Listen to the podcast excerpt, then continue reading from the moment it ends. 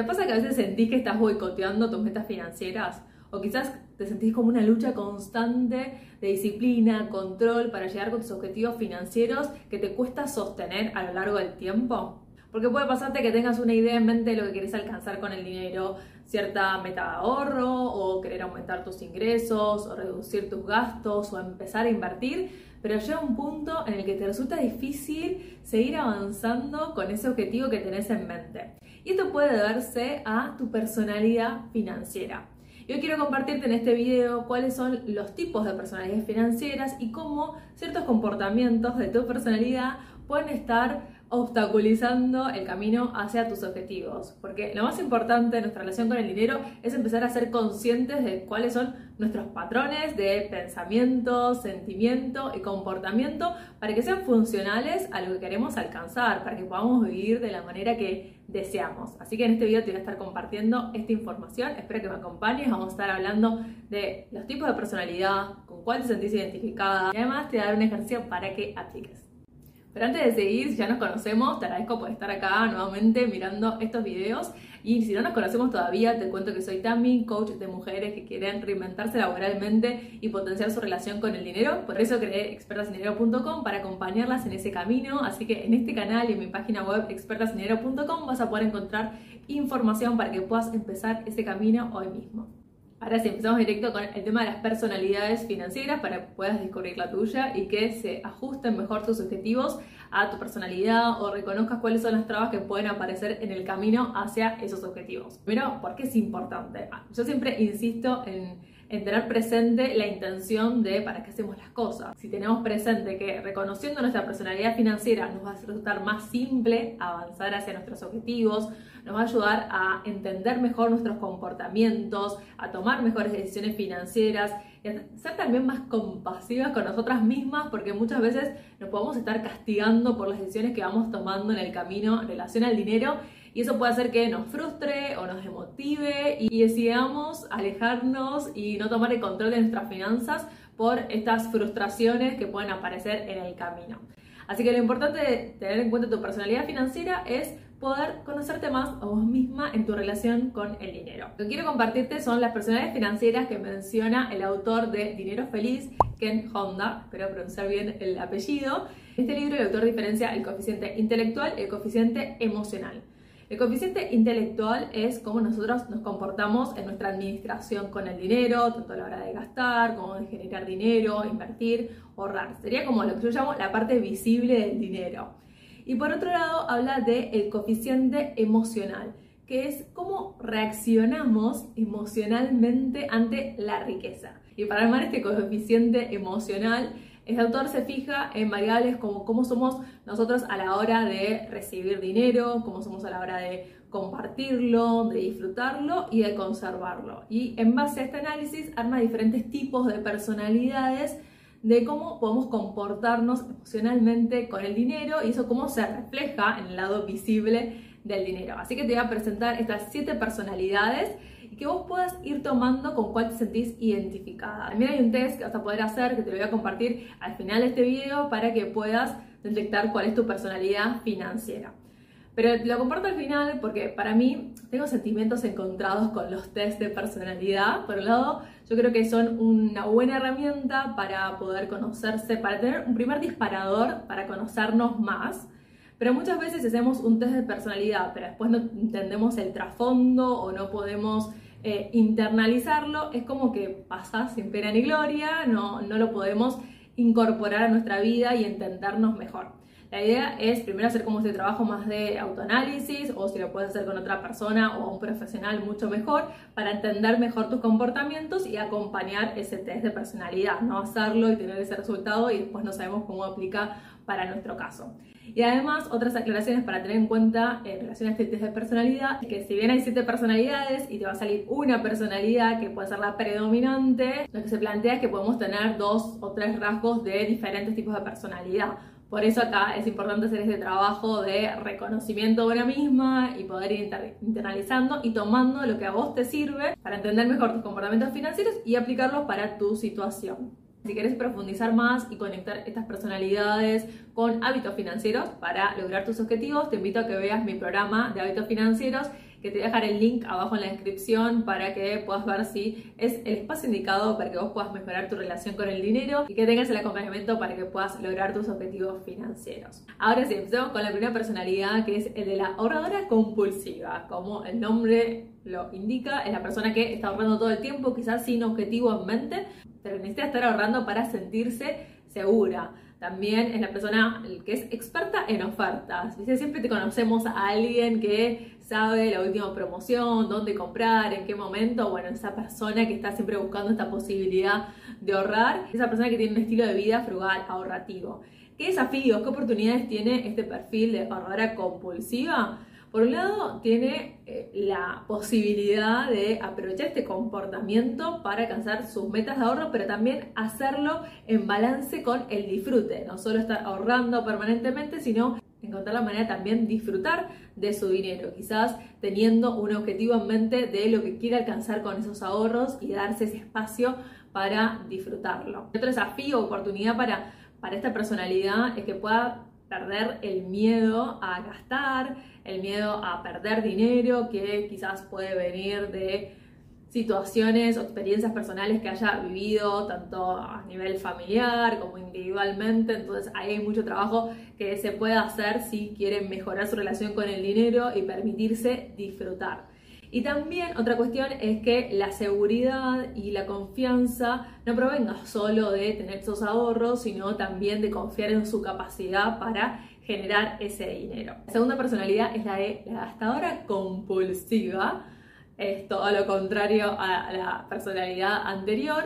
Es la persona que ama gastar, le encanta estar comprando cosas nuevas, aunque no lo necesite. También le gusta invitar a otras personas a vivir diferentes experiencias y lo hace sin ningún tipo de culpa. Y de alguna manera es una persona que necesita esa recompensa inmediata, quizás para aliviar un estrés, una preocupación o sentirse merecedora.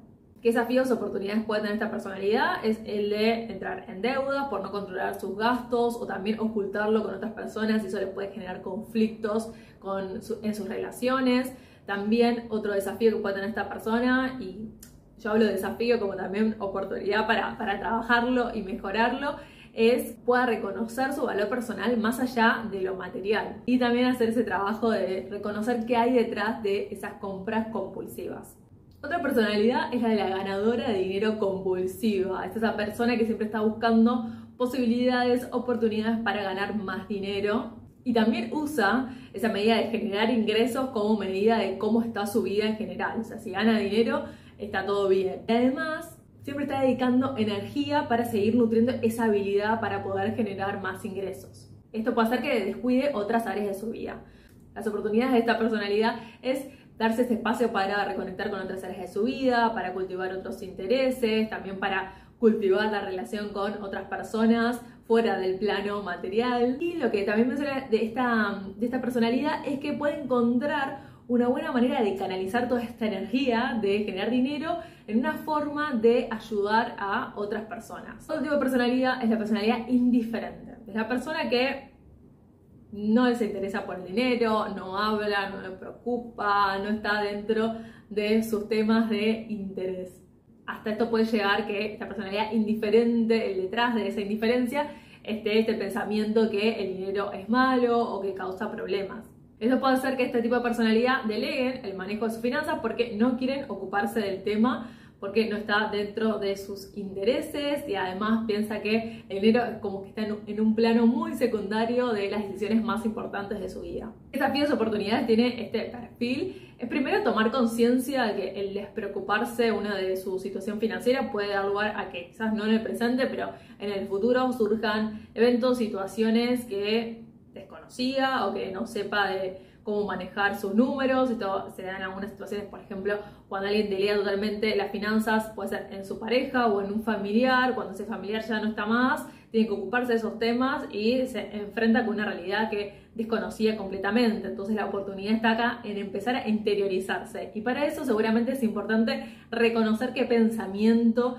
está detrás de su indiferencia con el dinero, que puede ser esto que mencionaba antes, que piense que el dinero es malo, que trajo problemas en algún momento, entonces ya lo tiene tan internalizado que no quiere ocuparse del tema de ninguna manera y lo quiere delegar en otra persona. Otra personalidad es lo que el autor llama la ahorradora gastadora, que es la combinación entre el perfil que ahorra compulsivamente y la que lo gasta compulsivamente. ¿Qué pasa en este tipo de personalidades? Es que tiene periodos en los que ahorra mucho dinero y, siente esa seguridad por los ahorros que tiene, pero llega un momento en su vida, quizás un acto impulsivo que hace que gaste todo su dinero. Entonces una personalidad que llama de péndulo, que va, oscila entre un lado y otro, entre ahorrar, gastar, ahorrar, gastar.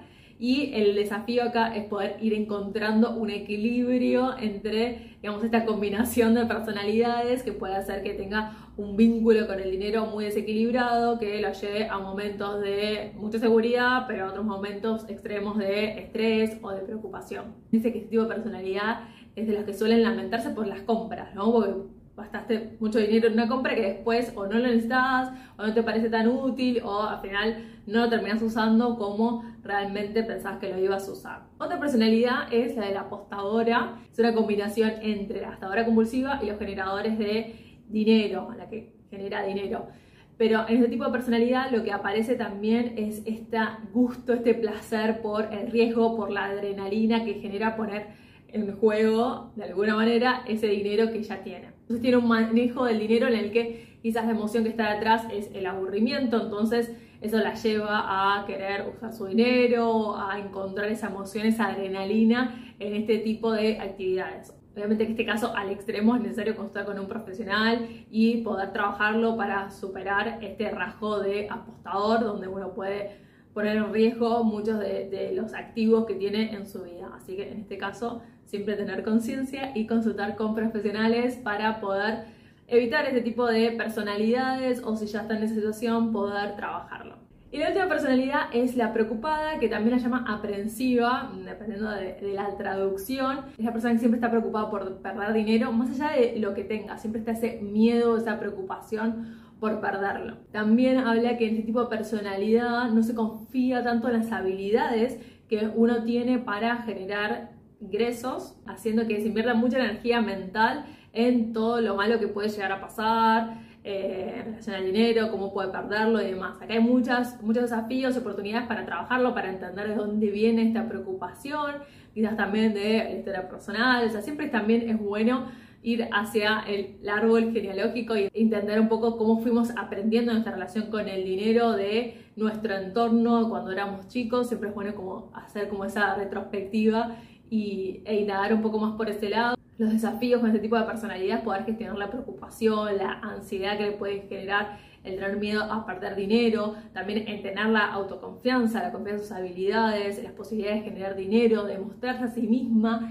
que sí puede generar esos ingresos, también conectar con la abundancia, con el optimismo y conectar con todas las posibilidades que hay de ganar también. Estas fueron las siete personalidades financieras, quizás te sentiste identificada con alguna más que otras. Estas son estereotipos. Entonces, no vamos a sentir 100% identificados con unos, pero sí nos ayuda a entendernos más en nuestra relación con el dinero. Así que puedes ir tomando rasgos de las diferentes personalidades que te ayudan a hacer ese trabajo de autoanálisis, de autoconocimiento, para poder identificar qué comportamientos te ayudan o no para alcanzar tus objetivos financieros. Abajo en la descripción te dejo el link para que puedas hacerte este test financiero y veas si también se corresponde con lo que fuiste identificando con las personalidades que te mencioné antes. Puede pasar que el resultado del test también por la traducción y por los diferentes perfiles que formando, yo tomé las siete principales personalidades, pero puede pasar que aparezca otro nombre o que no aparezca como ahorrador compulsivo, que aparezca como ahorrador únicamente, entonces que puedas ir tomando estas referencias es importante. Así que abajo te dejo el link para que puedas hacer este perfil y si quieres puedes compartirlo acá en los comentarios cuál fue el resultado que te dio el perfil financiero y también cómo eso te genera nuevos desafíos, oportunidades para llegar a tus objetivos financieros. Además, si quieres seguir profundizando sobre esto, dejo otro video que, en el que hablo sobre las tres actitudes necesarias para alcanzar tus objetivos financieros. Esas también te van a ayudar porque es necesario ir cultivando nuestra actitud para avanzar hacia nuestros objetivos, por lo que te mencioné al principio, que el camino hacia lograr esas metas pueden aparecer frustraciones o los resultados no llegan cuando esperábamos, entonces estas actitudes te van a ayudar mucho también para seguir avanzando con tus metas. Me encantaría saber si te sirvió este contenido, puedes dejarle like a este video y si todavía no lo hiciste, suscribirte porque eso me ayuda mucho a seguir creando este espacio gratuito donde puedo seguir compartiendo herramientas para que puedas crear un camino laboral que te apasione y que potencie tu relación con el dinero. Nos vemos.